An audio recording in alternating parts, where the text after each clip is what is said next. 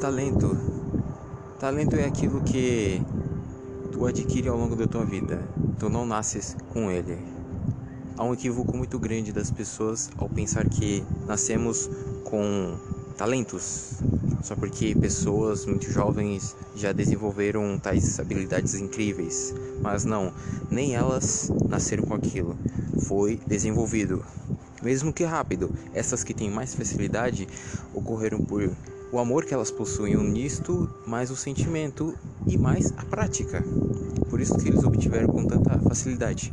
Mas e depois que tu chega a uma certa idade? Quando eu digo uma certa idade é o que 10 anos de idade, porque aí já passou muito tempo, digamos assim. Aí a tua mente já começa a se autolimitar, dizendo: Eu não posso fazer isso, eu não consigo fazer aquilo.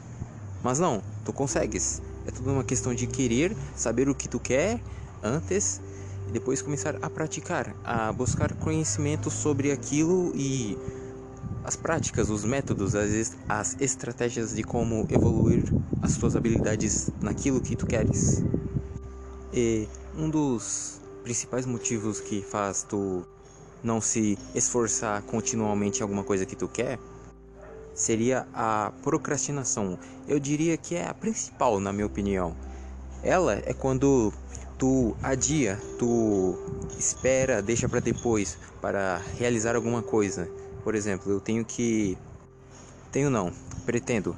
Eu pretendo fazer o ENEM este ano. Naturalmente, vocês sabem que há uma redação para ser feita. Então, eu vou treinar o ano todo, mas não. Você fica o ano todo procrastinando, deixando de treinar, deixando de evoluir a tua habilidade, a tua escrita e, na, e no desenvolvimento de conteúdo textual.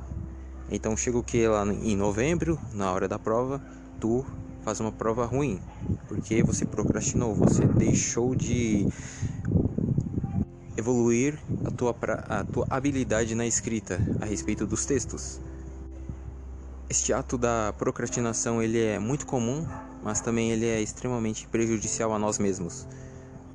E para finalizar, agora que tu já sabes, tem uma visão diferente deste aspecto que é o talento, tu já podes começar a investir nos seus sonhos, os teus antigos, os teus atuais ou talvez os teus futuros.